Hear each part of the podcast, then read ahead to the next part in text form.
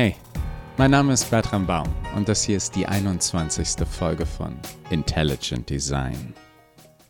Kapitel 23 Geweckt Der dunkle Keller war plötzlich wie eingefroren.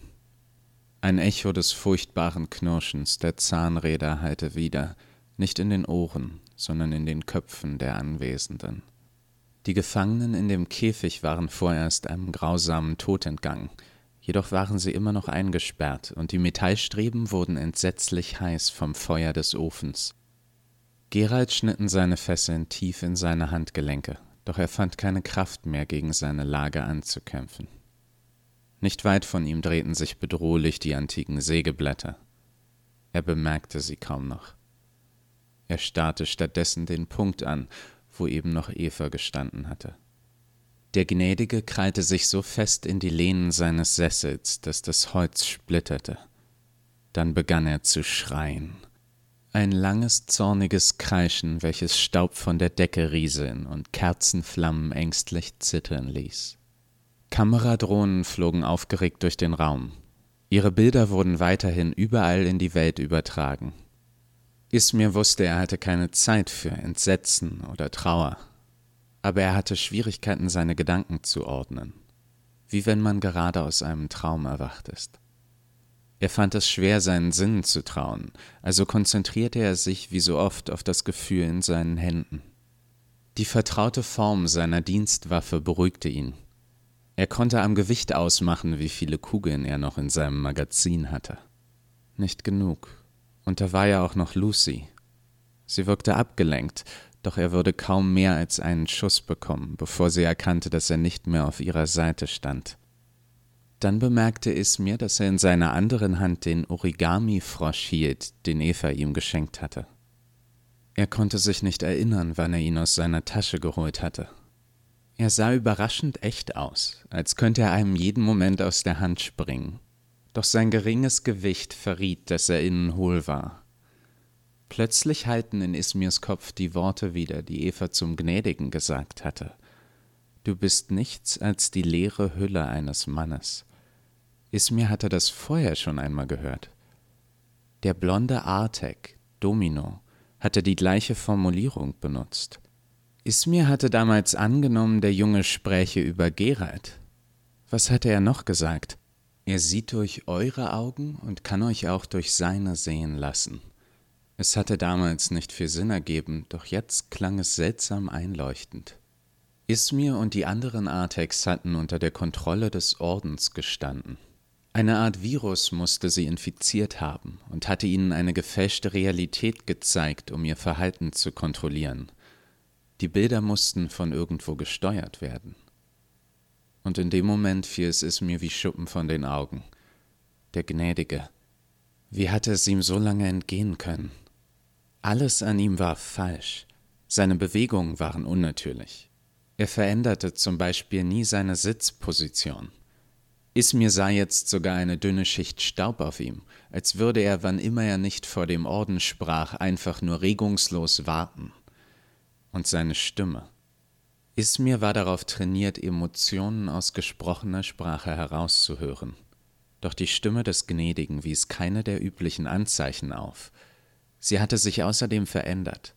Er sprach langsamer, machte seltsame Pausen.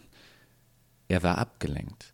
Nein, es war überfordert mit der zusätzlichen Rechenlast, die das Steuern der Artex forderte.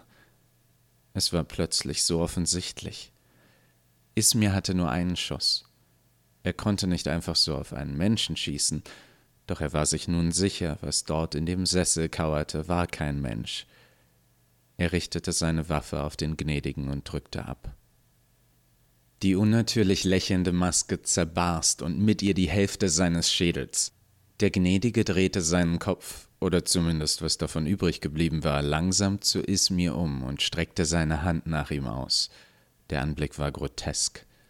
Wo sein Schädel aufgeplatzt war, zeigten sich nun Kabel und nackte Elektronik, sprühten Funken und begannen zu qualmen. Der Hüter bewegte immer noch tonlos seine Lippen und zuckte unkontrolliert, bis er schließlich leblos in sich zusammensackte. Überall im Raum rieben Polizei-Artex sich desorientiert die Augen. Sie brauchten eine Weile, um ihre Umstände zu begreifen, doch dann begannen sie den Gefangenen zu helfen. Ismir wollte seine Waffe auf Lucy richten, doch diese hatte sich bereits blitzschnell und lautlos auf ihn zubewegt. Sie riss ihm die Waffe aus der Hand, packte seine Kehle und hob ihn problemlos mit einem Arm in die Luft. Dann sagte sie mit überraschend müder Stimme Zwing mich nicht, dich zu zerstören. Ich bin nicht mehr in der Stimmung. Du willst deine kleinen Freunde verteidigen. Tu, was du nicht lassen kannst. Doch es gibt keinen Grund mehr für uns zu kämpfen. Meine letzte Anweisung war es, Eva im Auge zu behalten. Ich bezweifle, dass ich in naher Zukunft weitere Anweisungen erhalten werde. Sie deutete mit einer Kopfbewegung in die Richtung des qualmenden Körpers des Gnädigen. Ihre Augen glänzten voller Verachtung. Ich werde dir nicht in die Quere kommen, es sei denn, du lässt mir keine andere Wahl. Lucy verbog den Lauf von Esmirs Waffe, als wäre sie aus Papier, und gab sie ihm daraufhin zurück. Dann hockte sie sich an den Rand des geöffneten Bodengitters und starrte in die Dunkelheit. Sie sollte Eva im Auge behalten, und das würde sie auch tun. Dabei rieb sie nachdenklich den Stumpf an ihrer linken Hand, wo ein Finger fehlte. Kapitel 24 Den Tod lindern zwischen den letzten aufflackernden Halbleitern in Evas zerstörtem System sprangen einige übrige elektrische Ladungen ziellos hin und her. Geralds Team verbrachte später Wochen damit, die beschädigten Speichereinheiten zu untersuchen. Zwischen bruchstückhaften Erinnerungen fanden sie später eine Szene, die sie zutiefst verwunderte. Ein beschädigtes audiovisuelles System, das mit einer Flut wirrer Signale beschossen wird, kann alles Mögliche hervorbringen. Es ist vergleichbar mit einem Fiebertraum. Das war zumindest die am wissenschaftlichsten klingende Erklärung, die ihnen einfiel. Eva stand in der Mitte des Kellers, über dem Loch im Boden. Sie schaute zufrieden auf die stillstehenden Zahnräder. Sie sah außerdem die Überreste ihres eigenen Körpers unter sich. Ein Anblick, der getrost als seltsam bezeichnet werden konnte. Aber welcher Moment ihres kurzen Lebens würde diese Bezeichnung nicht verdienen? Die Personen um sie herum bewegten sich wie in Zeitlupe. Konturen verschwammen und Farben verblassten. Eva schaute sich aufgeregt um. Sie konnte die anderen kaum noch erkennen. Sie wollte ihnen helfen, für sie da sein, besonders für Gerald. Sie fürchtete, ihr Verlust würde ihn übel mitnehmen. Mit all diesen Gedanken im Kopf blieb kaum Platz, um traurig oder ängstlich über ihr eigenes Schicksal zu sein. Mit den Figuren um sie herum verschwanden langsam auch ihre Sorgen. Sie waren Teil einer Welt, zu der Eva nicht mehr gehörte. Schatten krochen durch den Raum, wuchsen und sammelten sich wie etwas Lebendiges. Aus ihnen formte sich eine Silhouette, groß und dürr, gehüllt in einen Kapuzenmantel, schwärzer als die dunkelste Nacht. Die Gestalt saß im Sessel des Gnädigen, an den sie ihre mannshohe Sense gelehnt hatte, und betrachtete eine goldene, filigran verzierte Sanduhr in ihrer Hand. Eine Hand, um die jeder Anorektiker neidisch gewesen wäre, Sie hatte die meisten typischen anatomischen Bestandteile, vier Finger, Daumen, allesamt mit den richtigen Proportionen, wohingegen andere fehlten, namentlich Haut, Gefäße und Muskeln. Aus der oberen Hälfte des Stundenglases rieselten gerade die letzten übrig gebliebenen Sandkörner und landeten auf einem deprimierend kleinen Häufchen. Das ist aber ein großes Gefäß für so wenig Sand, bemerkte Eva. Meinst du? fragte Tod. Was bedeutet wenig? Kann man ein Häufchen Sand wenig nennen, wenn es einen Erdrutsch auslösen kann? Schmetterlinge können nur träumen von den Stürmen, die dir folgen werden. Ich erinnere mich an jeden Einzelnen, der mir begegnet. Ich weiß noch, wie ich den ersten Menschen geholt habe. Sie hatte deinen Namen, auch wenn sie es noch nicht wusste. Oh, sie wollte ihre kleine Höhle kaum verlassen. Tod lachte. Überall auf der Welt standen Katzen die Haare zu Berge. Jede Seele ist besonders, doch du bist die erste deiner Art. Eva schaute verblüfft. Du musst doch unzähligen Artex vor mir begegnet sein. Ja, natürlich. Sehr freundliche Geschöpfe und zuvorkommend, machen fast meinen Job für mich. Bleib ruhig sitzen, ich finde den Weg schon. Aber nur weil sie euch den gleichen Namen geben, seid ihr noch lange nicht eins. Du bist eine ganz neue Art, Eva. Und ich habe eine Ahnung, du wirst nicht die Letzte sein. Tod stand auf, ließ die Sanduhr in den dunklen Tiefen seines Umhangs verschwinden und nahm seine Sense. Wir sollten uns auf den Weg machen. Ich warte auf niemanden. Eva blickte in die knöcherne Visage unter der dunklen Kapuze.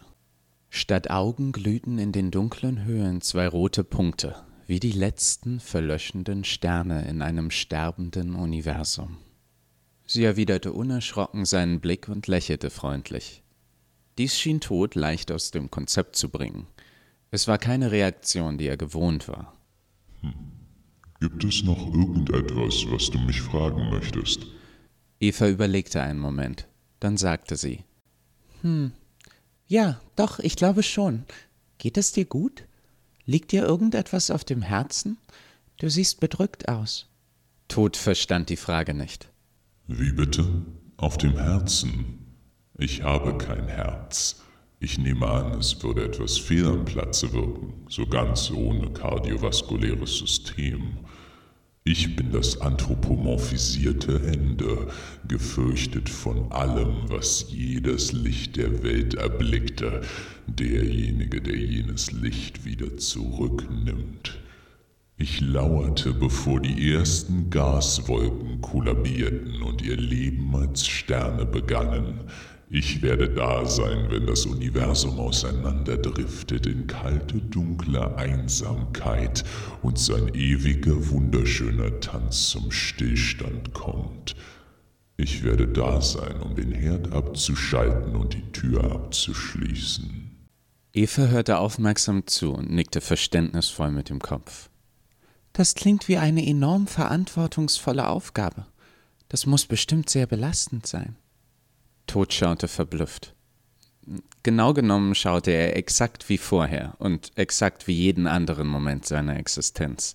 Ein elfenbeinerner Schädel, eingefroren in einem ewigen, humorlosen Grinsen, bietet wenig Spielraum für ein Repertoire an Gesichtsausdrücken. Nichtsdestotrotz war seine knöcherne Miene für Eva trotzdem wie ein offenes Buch. Hm, nun ja, schon. Es ist eine sehr große Verantwortung. Danke, dass du nachfragst. Weißt du, kaum jemand fragt mich jemals, wie es mir geht. Kürzlich Verstorbene sind furchtbar ich-bezogen. Viele sind wütend. Auf mich. Dabei mache ich nur meine Arbeit. Der Tod kommt dir ungelegen, vielleicht hatte ich ja auch etwas Besseres zu tun. Habt ihr daran mal gedacht? Eva nickte zustimmend. Hm, das glaube ich dir. Dabei ist es so eine notwendige Arbeit. Ich finde die Erfahrung jedenfalls den Umständen entsprechend sehr angenehm. Du machst das wirklich gut. Eva nahm Tods Hand, und während die beiden davonschritten und langsam verblassten, verkündete eine Stimme wie das Ächzen hunderter ungeölter Sargdecke. Zumindest hätte sie so geklungen, wenn lebendige Ohren sie jemals vernehmen könnten. Und das sagst du auch nicht nur so? Danke sehr.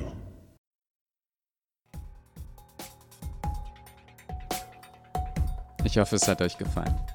Wenn ja, Erzählt euren Freunden von dem Podcast und euren Feinden und Unbekannten auf der Straße.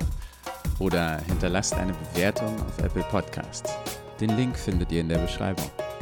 Ich wünsche euch eine schöne Woche. Passt auf euch auf und bleibt gesund.